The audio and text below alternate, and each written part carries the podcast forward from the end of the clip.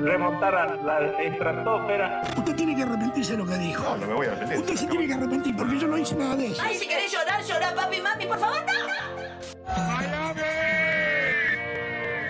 Es inimputable, hermano.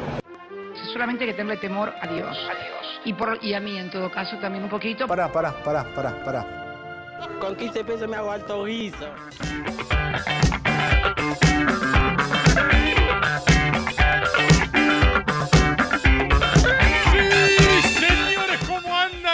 Estimadísimos repapaeldos? ¿Cómo andan? Tanto tiempo, tanto tiempo sin maga. El lunes pasado hubo un montón de gente sin ola de aplausos, hubo suicidios. Hubo un montón de agoberos y agoberas que no resistieron. Eso, tanto tiempo sin vernos. ¿Cuánta gente hay en vivo? A ver, no me figura acá. No tengo. A ver, Jungleman, ¿me tirás? ¿Me cantás de, stat? Actualizame, Jungleman. Para que pongo chat en vivo, esto que me enseñó a hacer acá. Esto. Hay unas 1300 personas en vivo. Espectacular. El, los fieles. Los fieles agoberos. El pueblo Fremen agobero. Los que habitamos el desierto. Los agoberos que estuvimos antes, durante y seguiremos estando. Los agoberos que hacen, que garantizan ese núcleo duro que sostiene todo el resto de las cosas. Bienvenidos y bienvenidas, agoberos y agoberas. Vamos a hacer, como hacía tanta falta, una primera ronda de aplausos. Gracias.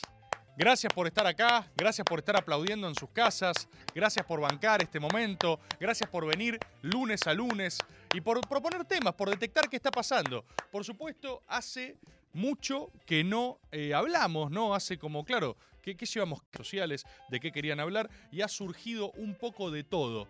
Hay algunos temas que quizás hay que descartar más o menos rápido. eh, final de la Champions. ¿Podemos hacer esto rápido? O sea, ¿podemos descartarlo como, como lo haría un profesional? No hay nada ahí. Final de la Champions, la verdad que eh, todos la vimos, todos esperábamos algo ahí y no hay nada ahí. O sea, realmente, realmente no hubo. eh, ¿Alguien no está de acuerdo? ¿Alguien no está de acuerdo con esta afirmación?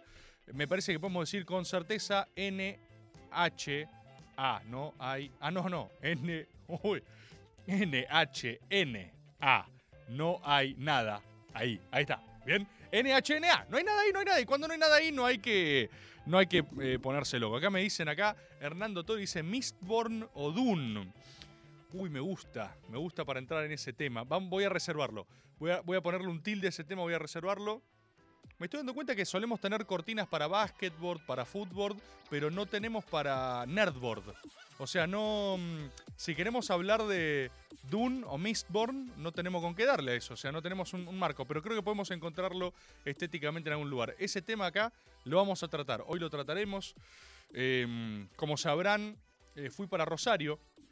Vengo de Rosario. Eh, la pasé espectacular. Fue un evento del recarajo. La verdad que el público rosarino fue hermoso. Es de- desde la última vez que hablamos cumplí dos sueños. Esto, este es el bloque hablar de mí, ¿no? De mis cosas, de quién soy. Dos sueños. Sueño uno, obtuve, no sé si vieron, eh, no sé si vieron la, la magnífica nota que di con Luis Novarecio.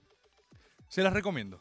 Les recomiendo una nota a mí mismo en el canal La Nación Más, si la quieren. Puedes detener, así que les quiero agradecer por ir a cargar de vistas esa entrevista, esa nota. Eh, y principalmente, aparte, viste que eh, no está mal esto. Esto es algo de lo, cual, de lo cual hay que hablar. Hoy por hoy es muy difícil medir el valor de las cosas. La medida de las cosas, no voy a decir el valor. La medida es un tiempo difícil para medir en general, porque los instrumentos de medición están rotos. La mayoría de cosas que usamos para medir ya no aplican. Entonces hay una suerte de reino entre posmoderno y relativista en la cual nadie sabe cuánto mide algo. Eh, si algo es popular, no es popular, si es de nicho, si no es de nicho, no entendés cómo medir las cosas. Entonces de repente vos te cruzas con alguien que te dice, ¿conoces este? Este es súper famoso, tiene 7 millones de seguidores en TikTok y vos decís, ¿a quién no le ha pasado, no? ¿Quién no ha estado en una juntada con amigos y dijeron, ¿no conoces a Smorkelfield? Y vos decís, no, no, la verdad que no lo conozco. Es la nueva red social y, y ahí tiene 200 reproducciones. Entonces, ¿dónde está la medida de las cosas? ¿Dónde está el valor de las cosas? En lo real. La única verdad es la realidad. Y cuando vos vas a Rosario y se llena un teatro de gente para escuchar hablar, esos son los momentos de máxima gratificación. Y ahí te das cuenta que estás haciendo algo grande. Como por ejemplo en esa nota con Novarecio y que de repente explote, ¿viste? Después agarrás y decís, eh, che, que es Morkenfelsen, te dice, Drupilups. Claro, el fenómeno Drupilups, ya lo hablamos hace unos programas, el fenómeno Drupilups, ¿no? ¿Qué está pasando con eso? Entonces, vos agarrás, eh, hagan el experimento, eh, vayan a ver, ¿no? ¿Y este quién es? No, este tiene 4 millones de seguidores en redes, que esto, que el otro. Y le hacen una nota y ¿cuánta gente la mira? 10. ¿Qué mierda pasa ahí? ¿Qué significa eso? Que son todas burbujas. Son todas bur- Pero tenía ganas de leer este libro. Hice una gran nota también en revista Urbe. Eh, lo voy a leer, lo voy a chusmear. Le mando un saludo. Y... No se entiende, ve. No se entiende, hermano. Les decía que cumplí dos sueños. Sueño uno, tuve mi primer recorte de Revolución Popular. No sé si lo vieron. Eh, Rebord. Rebord. Sí, siempre fue una fantasía. Ustedes saben, los que me conocen hace tiempo, saben que yo lo he dicho, ¿eh? mis fantasías son públicas. Tengo mi, bucket list es pública. Son muy pocas mis fantasías privadas que no me he animado a comunicar todavía. El 98% de lo que quiero hacer antes de morir, ustedes ya lo saben. Entonces, pude tildar de mi lista eh, recorte de Revolución Popular, que no es poco. Yo di una nota y, y tuve abiertamente un recorte que dice, le pegó un paseo monumental. Y yo cuando lo vi dije, no podía parar de reír. Ahora mi sueño es llenarle la cara de dedos a alguien. Reculó en chancletas. ¿Qué otro hay de El aire. Y después el verdadero éxito es tener los dos recortes iguales, eh, que aparte lo sube la misma persona, ¿viste? Pero con la misma escena y titulada diferente. Novarecio llena la cara de dedos a rebord con letal pregunta. Yo, a mí me hace muy feliz. Vi mi primer recorte de Revolución Popular, le pega un paseo monumental. Y aparte, después vos lo ves, el 90% de los recortes y es uno respondiendo una pregunta. ¿Qué pensás de esto? Pienso esto. ¡Uh! Le llenó la cara de dedos. Destroza en vivo también. Ay, destroza en vivo es excelente.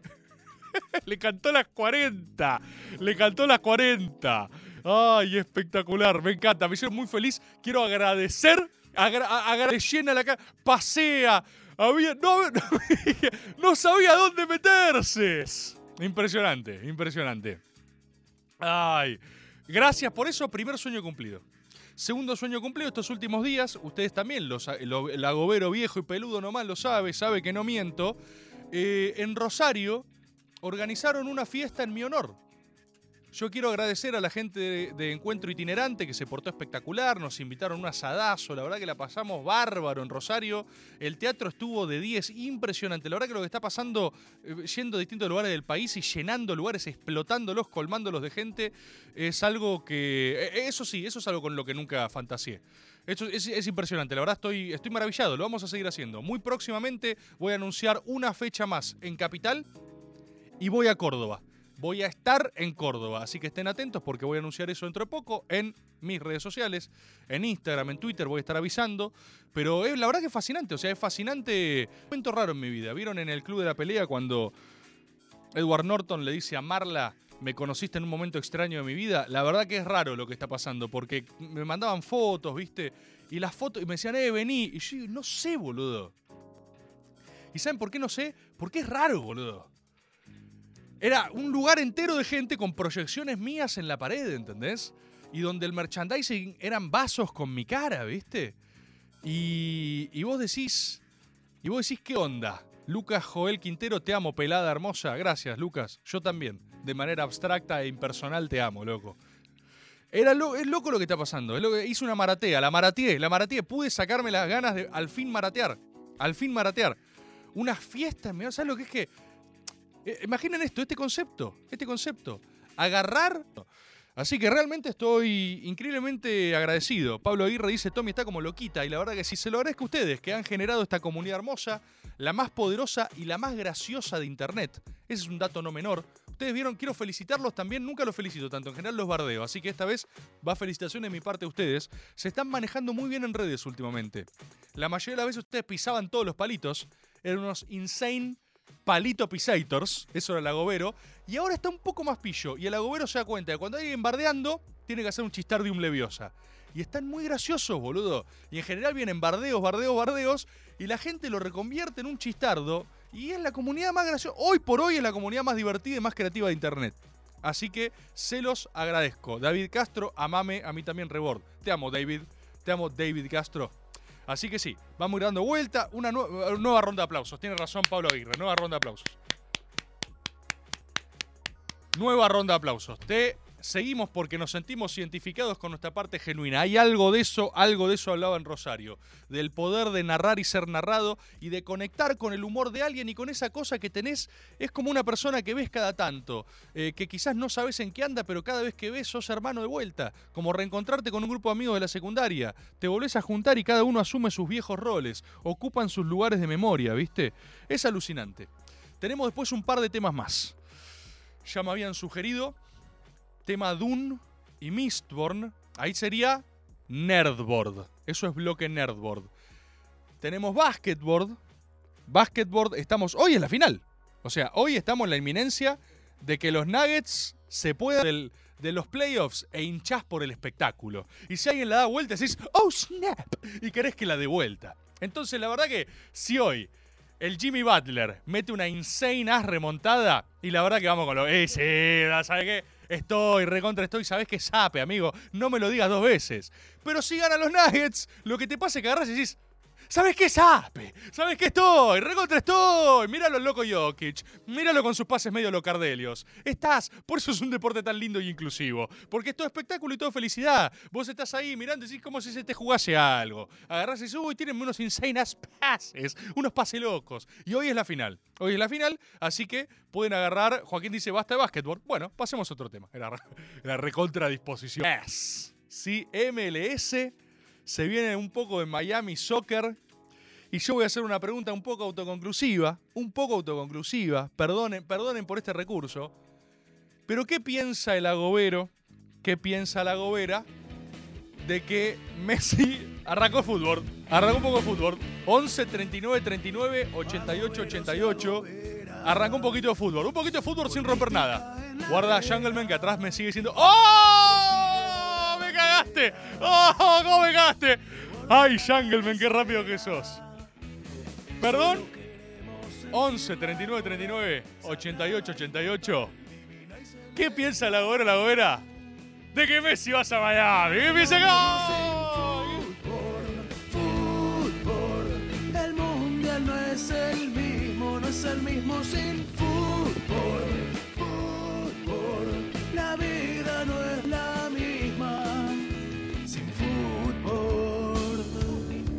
¿Qué piensa? Pablo, Claudio. pero tú ese pelado la concha de tu madre desde que, fue, desde que Messi se fue al Miami somos todos hinchas de Miami, papá. Así funciona. Aparte Bananero vive ahí también, loco, dale. Organizate, papá, no seas rebelde. ¡Salute! ¿Cómo quiero mi casaca del Miami? ¿Cómo se llama el equipo? Inter Miami. ¿Cómo llama? ¿Qué? Sí, ¿qué es? ¡La quiero ya! ¡Quiero mi casaca rosa! ¡Quiero un poco de fútbol! ¿Cómo? ¿Saben qué piensa el agobero? ¡Banca! ¡El agobero banca!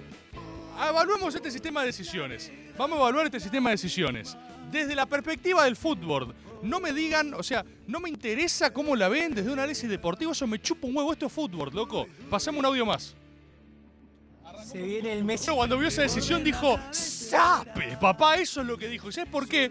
Porque es una decisión que está inter ese club de mierda, ese club de franceses del orto. Desde acá en fútbol dijimos, ¡qué club de mierda! Instantáneamente. Ahora, frente a Messi se abrían un par de caminos. O volver al Barcelona y comerla en un club donde no lo quieren. La verdad que son unos garcas. Los catalanes son unos. Y lo sabe todo el mundo. ¿sí? No sé por qué nos engañamos. Messi nos permitió olvidarnos de eso por un rato. Podía ir a mundo árabe con Cristiano Ronaldo a ganar miles de petrodólares, que también tenía mística, vamos a reconocerlo. A mí hay algo de al, al, Ali, Ali Abdul Messi, Ali al Messi, que me gusta también. Y le dieron otra opción. A Messi agarraron y le dijeron, ¿querés un poco de cheddar? ¿Querés un poco de bacon? ¿Querés, querés jugar en un lugar donde no nos importa el, el fútbol? O sea, ¿querés agarrar y venir? Hacé la que te pinte, hacé que te pinte. ¿Querés llevar a tus nenes a Disney all the time? ¿Qué tan cerca queda Orlando de Miami? A un viaje en auto, Papa Els. A un viaje en auto. ¿Saben quién llamó? ¡Uh, uh, uh! ¡Hola, Leo! ¿Estás disponible para jugar en Miami? Mickey Mouse lo llamó a Messi. ¿Y cómo no va a bancar? ¿Qué clase de agobero no bancaría esa decisión? Playa, mirá lo que es esa casaca. Me encanta. Me encanta. Mira lo que dice, la quiero ya. Es, es más, el Messi más, el Messi más agobero es en Miami. Ya te lo digo, date, date ver un solo partido. Quizás no juega. Quizás no juega. Debería jugar los partidos con una birrita en la mano. Oh, y medio de parado. Medio de parado. Mateo, mira, Mateo Messi. Mateo Messi se va a criar en Miami. ¿Saben lo que significa eso? ¿Vieron que los hijos de Messi... Mateo Messi está buscando cómo crear el caos y liberar la máxima ciencia. Mateo Messi se va a criar en Miami, boludo. Mateo Messi tiene potencialidades eh, fortianas en sangre. A una, a una a distancia de auto de, de Disney World, hermano. Va a ser goles suavecitos, Sure Kid, pelícanos. Todo, todo, todo. Tiene los ojos del desierto, los ojos del Ibad, papá. Se ve su vibra gobera. No, me parece espectacular. Y aparte también hay que estar atentos a, mm, al padre de Messi, en clave de manager. Imagínate en clave Miami Vice. Imagínate a Don Messi. Don Messi, Don Messi latino en Miami, yendo a escabiar con el bananero. No, está todo ahí. Está perfecto. Mateo Agobero, todo, todo, todo. No, no, no, no, no. Es. eh, seguiré, todo Agobero Agobera seguirá atentamente la circunstancia. 28. Pido por favor cambio de cortina porque el fútbol tiene algo de que. Uf. Mirá lo que es esta. Este suave ritmo sin copyright, ¿no? Como para sacar conclusiones, para despejar la cabeza. Vieron que Maga, Maga es básicamente una montaña rusa de emociones. Vos entrás en un estado de frenesí religioso, casi, con el descubrimiento de la llamada entre Mickey Mouse y Messi. Y ahora de repente te pones en un mood más reflexivo. Agarras y decís, pará, pará, pará. Porque ya estuve eufórico. Pero ¿sabes qué? Ahora quiero pelotear algunos concepts. Quiero ver un poco en qué anda la cosa. Quiero ponderar algunas verdades. Me preguntaban acá sobre Mistborn, sobre Dune. Eh, todavía no tengo un concepto. No me cierra, no sé cómo se llamaría esto. Vieron que acá Maga está compuesto de bloques unipersonales. Así que eh, Fran Espósito dice gracias por la máxima esquizofrenia nocturna. Hace bien. Gracias a vos, Fran. Lo vengo diciendo hace unos programas. Y lo vengo subiendo a mi social network también. 11 39 39 88 88. Yo soy, yo soy un gordo épicas. Yo soy un gordo fantasía. Además de que estoy un poco gordo. El otro día en Rosario, en el hotel, en un momento había unos de esos armarios con, con espejo, viste, del piso al techo. Estaban calzones. Y me observé. Me observé así la noche, post-show, viste. Me observé. Y boludo, tengo exactamente el mismo cuerpo que mi viejo. No sé si. no sé si a alguno de ustedes les pasó. Pero yo no soy muy parecido a ninguno de los ni a mi viejo ni a mi vieja me parezco. De cara, digo. Soy como mi propio human. Pero tengo exactamente el mismo cuerpo que mi viejo. No sé, ¿ustedes son parecidos a algún familiar? Eso, eso es un algo. Hay algo ahí muy ancestral, muy poderoso en términos de genética, ¿eh? Es muy raro ir viendo cómo uno se convierte en alguien que conoce. Tipo, agarrás y, y te mirás las manos, el cuerpo así. O sea, me dicen vaca, board, estoy un poco gordo. Como dijeron en la discusión del Twitter, no es tan gordo, es real, no es tan gordo. Tiene un poco de panza, dijeron, pero eso es normal. Discusión en Twitter abierta, foros, foros que opinan. Yo estoy grosso y estoy gordo a la vez. Estoy gorso. Y me pasó lo siguiente, fue casi fue, fue una epifanía, ¿eh? Me miré al espejo así y vi el cuerpo de mi padre. O sea, de mi cuello para abajo vi el cuerpo de mi viejo. Yo dije, boludo. me- no sé si alguna, alguna vez tuvieron un momento así. Como que se vieron al espejo y vieron. Se vieron otra persona. Ah, es sofisticado en términos de psicoanálisis. Yo me miré al espejo así y vi el cuerpo de mi padre.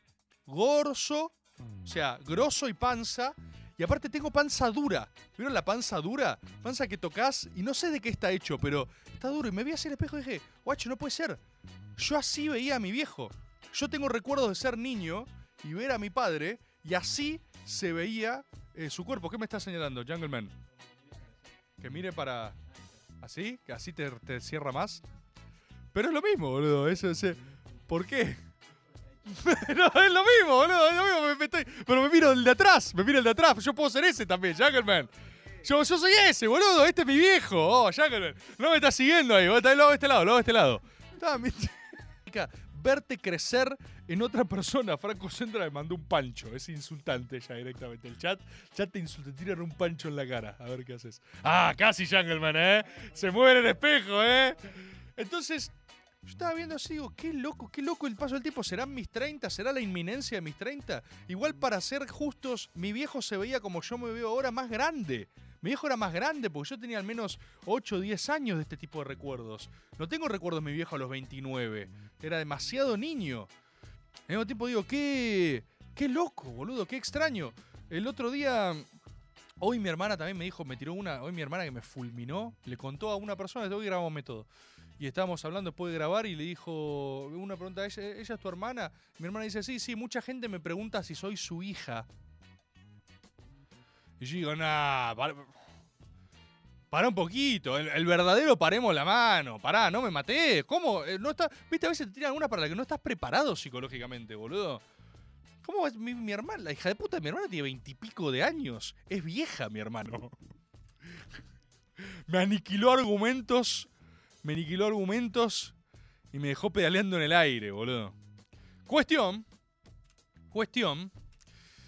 Estábamos hablando de esta cepa, de, esta- de estos descubrimientos más del orden de lo científico, de las verdades, de las ciencias. Hay algo ahí. Ustedes saben, yo todo esto fue porque quise decir que yo soy un gordo de épicas. Yo soy un gordo de fantasías. Todos somos un gordo alguien. Gran categoría que podríamos empezar a hablar. Yo soy un gordo, soy un gordo de épicas, soy un gordo fantasía. La verdad que hay algo en el género fantasía, ese tipo de géneros literarios, que me provee un universo en el cual perderme. Y eso es impresionante, porque de eso está hecho la vida, de entretenerse, de focalizar tu atención en algo. Este es un fenómeno que venimos estudiando bastante en Marvel. Pero una suerte- un, un universo de fantasía equiparable al universo cinematográfico de Marvel. O sea, hay una relevante por su tamaño, ¿viste? O sea, completamente relevante por su tamaño. No estás más gordo, estar más arcano, me dice acá Murray. Totalmente, totalmente. Yo estoy, yo estoy de acuerdo. Acá me dice, lete el archivo de las tormentas. Claro, bueno. ¿Qué pasa? Vamos a hacer una pequeña guía Sanderson para el no iniciado y para los que sean gordo épicas, gordo fantasía como yo. Está bueno Sanderson. Está bueno. Yo no quiero que se me malinterprete. Primero, una ley del agoberismo. Las cosas están buenas. Relaja. Pero bueno, uno agarra y le gustan más unas que otras, lo cual también es sincero y es normal, es genuino. Yo me leí toda la trilogía Mistborn. Me la leí en poco tiempo, estoy leyendo bastante. Me la leí en dos meses, no, no sé. Pero me la recontra refumé. Me la fumé. Con lo cual, de base, te estoy diciendo que es entretenida, ¿viste? Es entretenida. Y es un poco la droguita de entrada al eh, universo Sanderson, según me dicen. Su verdadera obra, lo digo de vuelta, significa que tu universo de fantasía está regido casi por reglas de la física.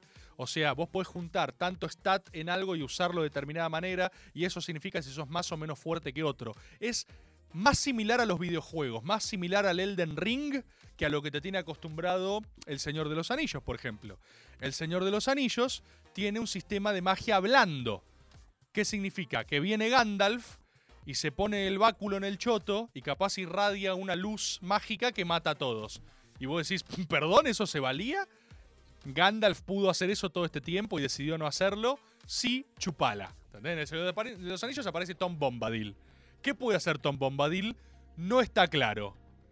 Viene un Anur. ¿Y vos qué sos? Eso es interesante. Ahora bien, em, por eso, eh, virtudes de. O sea, yo voto sí. Contras de Sanderson. Perdón acá por la banda loca del Cosmere. Me pareció un poco flojo en su política. Me pareció políticamente flojo Sanderson. Es decir, cuando tuvo que eh, explorar el universo más relativo a un sistema de alianzas y establecer relaciones de poder, para mí, Sanderson flaquea un poquito en construir política sofisticada. Siento que hay un poco un desconocimiento de las relaciones de poder. En general, pasa por la gente que no tiene política en sangre y la idealiza, como cualquier escenario. Entonces se cree que es una cosa medio palaciega, donde todos, viste, se tiran una tremendo one-liner y de repente vino tal y les, tipo todo, y vos agarrás y decís, que tiene la posta de la posta y te dice, no, pero si te leíste el Silmarillón en el capítulo 8 te das cuenta que en realidad hay una relación de, boludo, dale, no nos... No nos, no, no, no nos pisemos la toga entre predicadores, entre, entre magos grises. No nos pisemos las túnicas entre magos, por favor. Déjenme jugar. ¿Sabés que más blando que Sanderson? No tenés una puta piedrita que pudés pushear o pulear, boludo. El Balrog es el Balrog. Y es grosso. Y tenés que ir a otro lado. Dejate de joder. Bueno, vuelvo, vuelvo. ¿Qué pasa? ¿Qué pasa? Son unos dogmáticos, ya lo sé. Los queremos igual. Son los gordos neckbeard. Son, ya lo sé, ya lo sé. No nos enojemos. Solo digo, seamos buenos entre nuestro foro, entre, el dungeon. Se armó el calabozos y dragones de maga. Bienvenido al dungeon. Regla número uno. No gatekeepes, tampoco te pongas en Magic Explainer. Estamos acá, estamos acá, estamos acá. Tranquilo, tranquilo. Te la tiró, dice Alan. Tranquilos, por favor. Por favor. Cuestión. Para mí Sanderson flaquea en su politic, en su política, porque se le va un poco las manos. Mirá, te digo lo siguiente, esta frase me la dijo mi gran amigo, mi filósofo favorito, Agustín Courel. Me dijo, si el 2 de Mistborn, que es The Well of Ascension, el pozo de la ascensión, si el 2 de Mistborn que tiene una buena situación política, un, bueno, un, buen un, buen punto de partida político, lo escribía el gordo Martin, tenías... porque pondera sus gustos y porque puede en última instancia. Y los disfruté. Y lo, lo dejó pedaleando. No lo dejé pedaleando, no dejé pedaleando a nadie. No aniquilé a Brandon Sanderson con argumentos. No, no le canté las 40 a Brandon Sanderson. No me interesa nada de eso. Estamos ponderando qué cosa el reflejo, la necesidad de hacer eso, ¿viste? O sea, como agarrar una opinión buena leche y decir, lo llenó de, llena la cara argumentos. Bien. Reborra llena la cara de Dios Santos y lo deja pedaleando. No, no, no hay nada de eso, no hay nada de eso. Bien. Habiendo dicho eso, habiendo dicho eso, ¿qué pasó? Yo leí Mistborn y de repente agarré Dune. Y Dune de Frank Herbert fue una piña en la cara de ciencia Google Imágenes. Porque hay algo, hay un duelo que se da en el plano de la mística, que también lo hablaba con mi amigo Agustín Courel, eh, que es tremendo. Vos ves una foto de Frank Herbert y hay algo, esto es agobero, esto es lombrosianismo puro, es, hay algo ahí de manual. Pero ves una foto de Frank Herbert y mirá, mirá mirá lo que es esa barba. Mirá lo que es esa barba. Vos agarrás y decís, claro, así se tiene que ver un puto autor de ciencia ficción que construya un puto universo narrativo coherente y gigante y masivo. Mirá lo que es esa fucking beard. Y Dune, no por nada, es el libro de ciencia ficción eh, más vendido en la historia de la humanidad.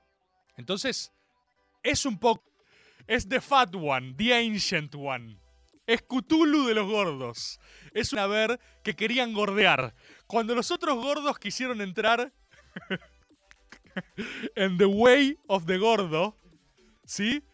Eh, O cuando George R. Martin quiso entrar en, en el Holy Way, en el Holy Path de lo gordo, en- ya, ya Frank Herbert lo estaba esperando tomándose un whiskardo. ¿Me entendés? Entonces, ¿qué es lo que hace Dune? ¿Qué es lo que hace, qué es lo que hace Frank Herbert que me pone como loquita? Que me pone como loquita.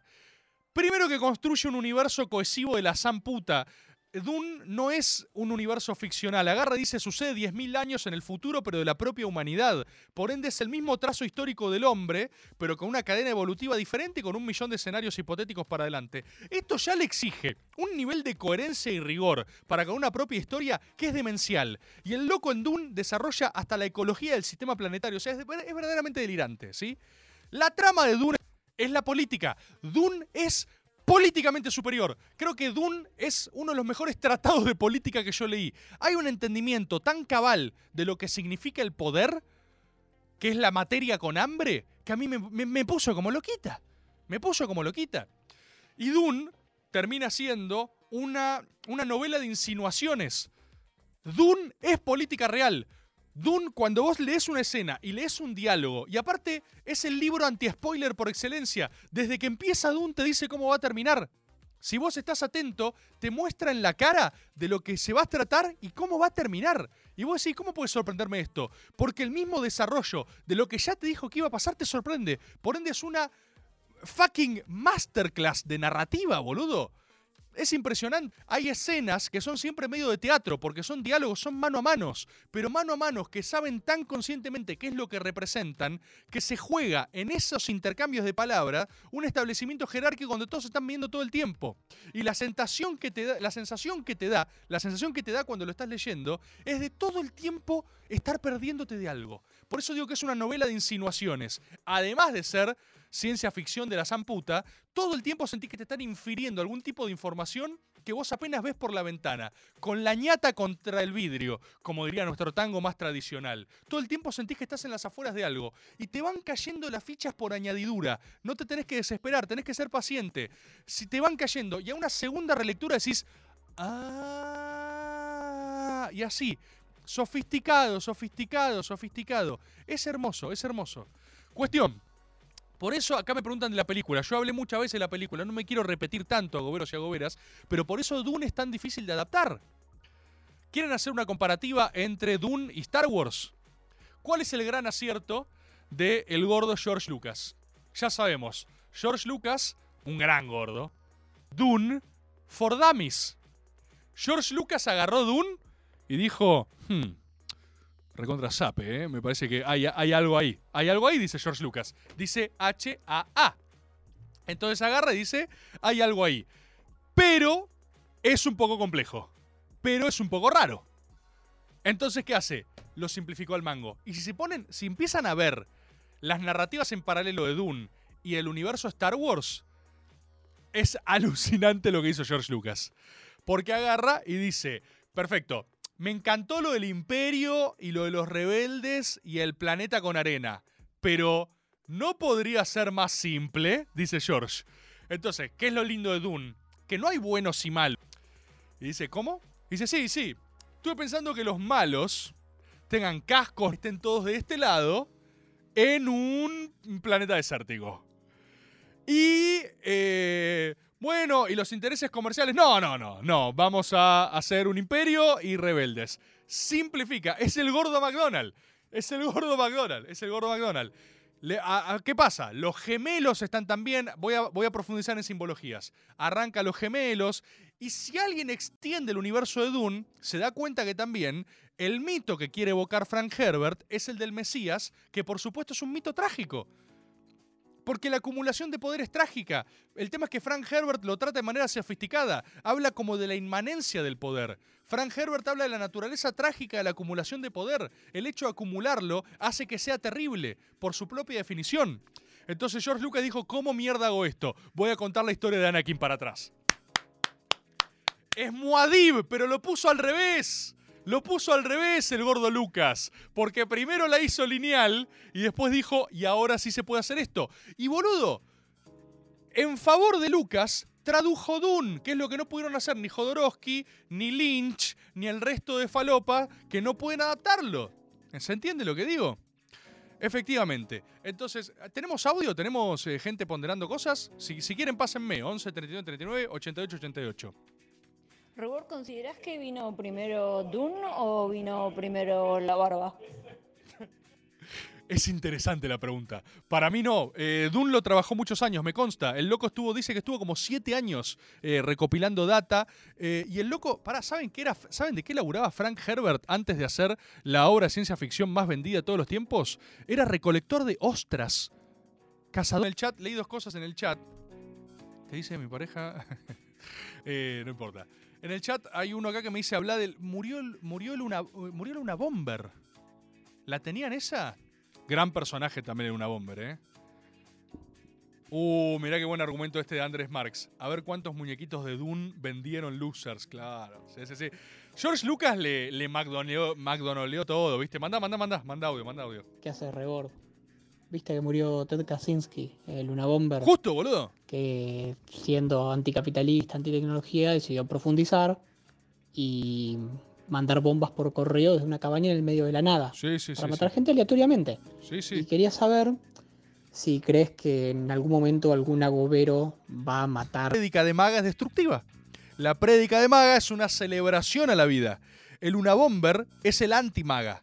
Así como hay materia y antimateria, ¿sí? Y hay energía, y hay una acumulación de energía, y hay vacío y materia. y el universo es eso. El universo es, el universo es células lo suficientemente cerca vibrando como para consistir en materia y espacio lo suficientemente diseminado como para crear vacío. Y esa es la historia de nuestra propia existencia. Y hay algunas de esas células que vibran de determinada manera que generan conciencia. Y eso es lo mismo que quiso establecer Tolkien cuando dijo al principio había una canción, porque era una vibración. O es lo mismo que dice el Evangelio según San Juan, que arranca con al principio estaba la palabra. Ustedes saben eso, leyeron el Evangelio según San Juan, es el más abstracto de los evangelios. San Juan arranca diciendo al principio estaba la palabra y la palabra era Dios y, junto a ella estaba Dios. Las tres cosas a la vez. ¿Qué significa al principio estaba la palabra? Eso significa muchas cosas a la vez. Vamos con varias interpretaciones agoberas del principio estaba la palabra. Interpretación 1, física cuántica. Explicación 2. Al principio estaba la palabra porque nada que no sea narrado no puede existir por sí mismo. Esto puede abrir a dos interpretaciones, una escuela más eh, postmoderna y una más eh, literaria sofisticada. Al principio estaba la palabra, significa que al principio fue narrado Dios para que Dios pueda existir. Esta es quizás mi favorita, porque desde que existió la palabra, la palabra era Dios. ¿Sí?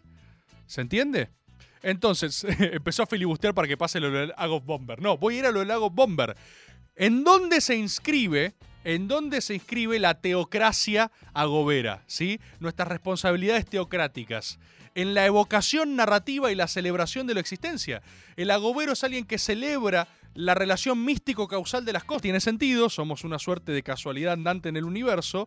O el reverso perfecto de de que mis propios átomos se hayan concentrado de esta forma para que yo tenga esta cara y ustedes la estén viendo ahora por YouTube, tiene que significar algo.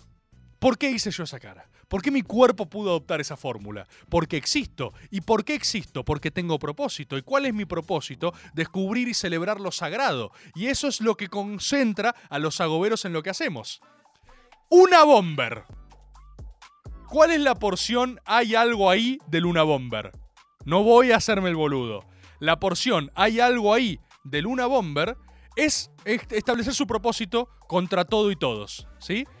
El tema es que no podemos negar que eso es contra el humano, eso es contra nuestra propia sociedad, eso es terrible, es una lesión social. ¿Cuál era la prédica de Luna Bomber? Demostrarle a la sociedad su hipocresía, no su falsedad. Entonces así este tipo de un serial killer a lo Mindhunter, ¿viste? No, mi vieja me pegaba, así que voy a someter mujeres, ah, tengo la pija corta, no se me para. No es esa, no es esa cepa de loco, es otro tipo de loco. Es me voy a encerrar en una cabaña, me voy a encerrar en una cabaña, me voy a aislar de la sociedad y voy a atentar contra la sociedad en su conjunto. Esa es la porción más literaria narrativa. Y me decían que al final de su vida, eh, o el Zodiac, lo mismo, y hay algo similar. Eh, me decían que al final de su vida se carteaba con Greta Thunberg. ¿Sabían esto?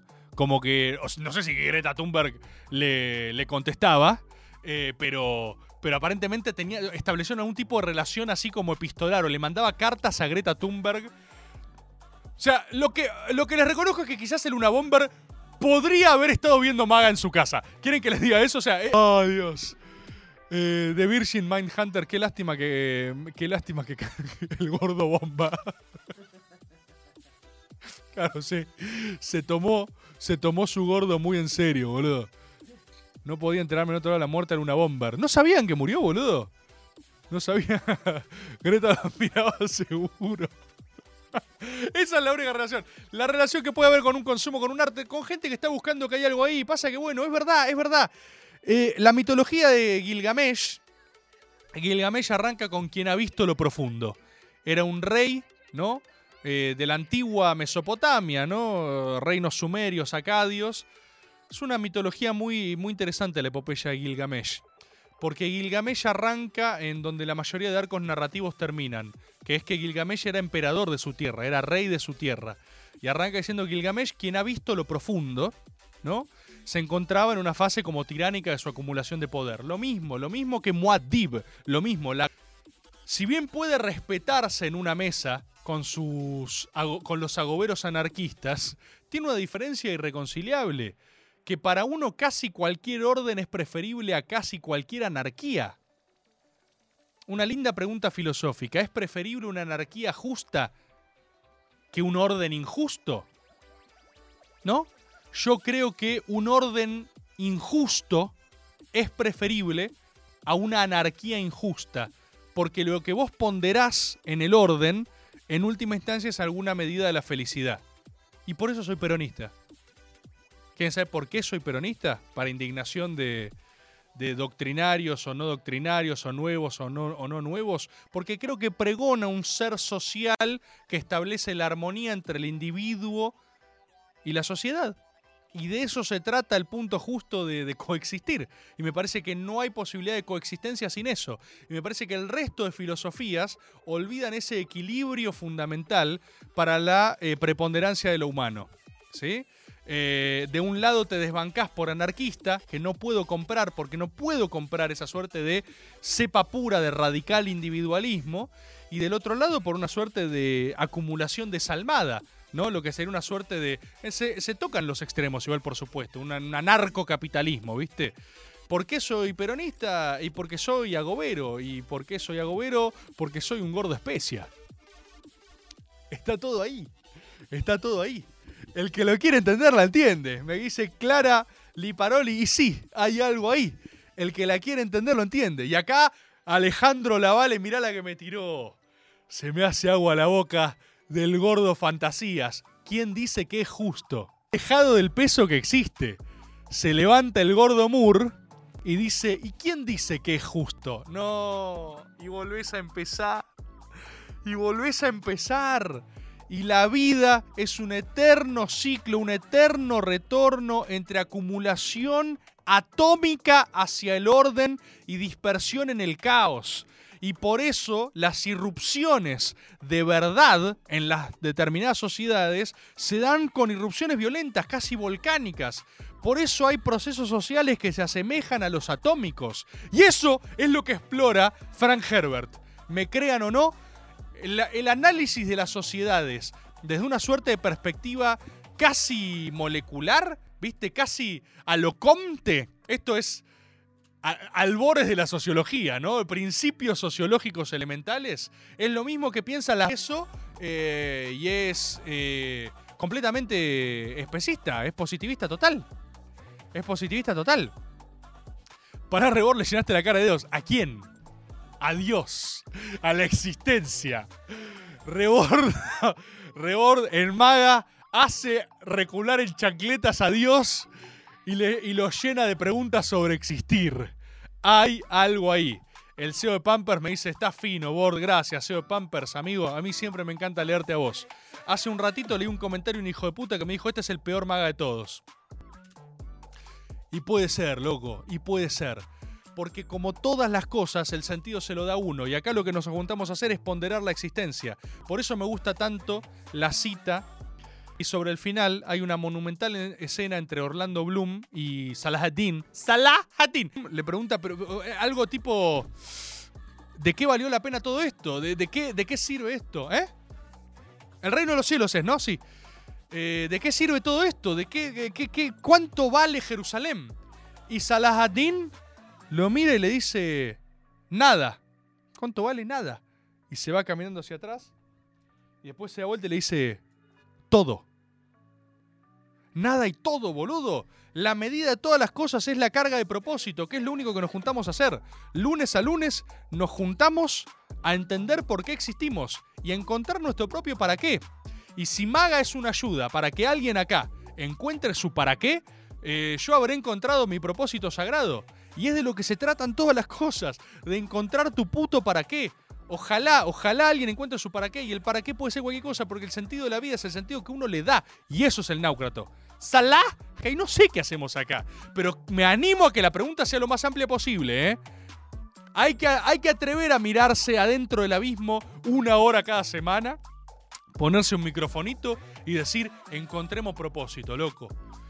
Viste, hablando en serio, te invitan a una nota, vas a la tele, vas a tal lado, te van a querer masacrar, el otro está escuchando una cucaracha, te van bajando línea, ¿qué decís de esto? ¿Qué decís de lo otro? Mira, loco, yo no sé si gano, yo no sé si las gano o las pierdo, pero sé que me animo, ¿eh?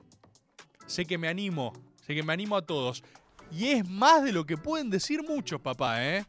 Es más de lo que pueden decir muchos. Así que espero que haya servido. Yo seguiré buscando verdades, seguiremos buscándonos y encontrándonos mutuamente eh, una. Eh, compatriotas, eh, he cumplido, porque arrancamos tarde, pero, pero llenamos cada minutillo, no se pudo hacer. No sé qué vamos a hacer el año que viene. Hay que empezar a pensar el año que viene, ¿eh? Nos van a rajar una patada en el orto todo eso, ya lo sabemos, eso ya lo sabemos, pero para. Ya, ya lo sabemos, ya lo sabemos. El que avisa no traiciona. Hay que empezar a encontrar una nueva mutación. Bienvenidas sean las mutaciones. Bienvenido sea lo que vendrá. Porque siempre creemos que se puede encontrar un nuevo propósito y refundarnos a nosotros mismos en ade- adelante. ¿Cuál es el mejor maga? El que está por venir. ¿Cuál es el mejor formato? El próximo que haremos. Me niego a que me mire mi pasado creyéndome incapaz de repetirlo. Cada cosa que hago es para superarme a mí mismo. Como Julio César, compito conmigo hasta el final de mis días. Mi obra final está por venir, aún no habré realizado aquello por lo cual seré recordado. Gracias, compatriotas.